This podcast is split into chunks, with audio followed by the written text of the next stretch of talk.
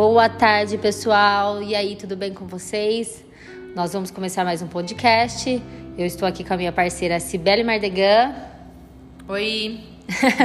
é, hoje a gente vai falar sobre a logística, a logística na pandemia. Então, antes de mais nada, eu vou falar qual é a sua importância, né? A importância da logística. Ela é o centro operacional da empresa, ela é responsável por toda a movimentação, armazenamento, transporte e a entrega.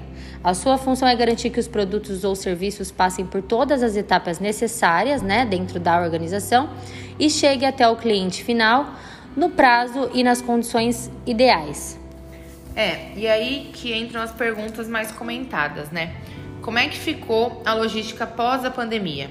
Tiveram alterações ou continuou tudo igual? Bom, como nós já sabemos, todos os setores enfrentaram um desafio enorme e com a logística e o transporte não foi diferente. Eles precisaram se adaptar às necessidades para acompanhar toda essa situação que a gente viveu. É, isso é verdade. Sem dúvida, a pandemia ela nos obrigou a avançar em diversos níveis. É, é, preciso mudar a forma da gente pensar, agir e trabalhar para nos adaptarmos a uma nova realidade, né? Surgem outros modelos de negócio e, assim, quem souber se reinventar o mais rápido possível vai estar sempre um passo à frente da gente. É, o transporte também ele teve que ser mais ágil, visto que o e-commerce hoje teve um aumento de 75% durante a pandemia. Ou seja, aumentou demais as vendas online. Eu mesmo eu nunca tive costume de comprar online e agora nessa pandemia acabei fazendo diversas compras. Então, é, isso, querendo ou não, acabou viciando, né? Até quem não tinha esse costume de comprar acabou né, se sujeitando a comprar. E quais são as tendências para a logística depois do Covid, Sibeli? Bom, existem algumas mudanças que vêm para ficar, né? muitas relacionadas à entrega e disponibilidade do produto. A agilidade é importantíssima.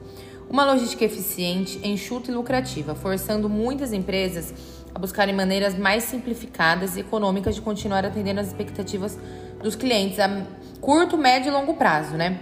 Segundo os estudos, 86% das pessoas priorizam compra feita por dispositivos eletrônicos no e-commerce e que essa será a principal forma de consumo para os próximos anos. Então, daqui para frente, o pessoal viu como é fácil comprar por internet e que os, o, os problemas são mínimos.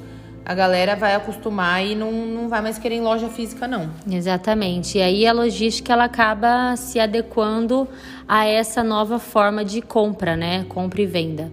Então, hoje em dia, só tende a aumentar essa, essa venda online.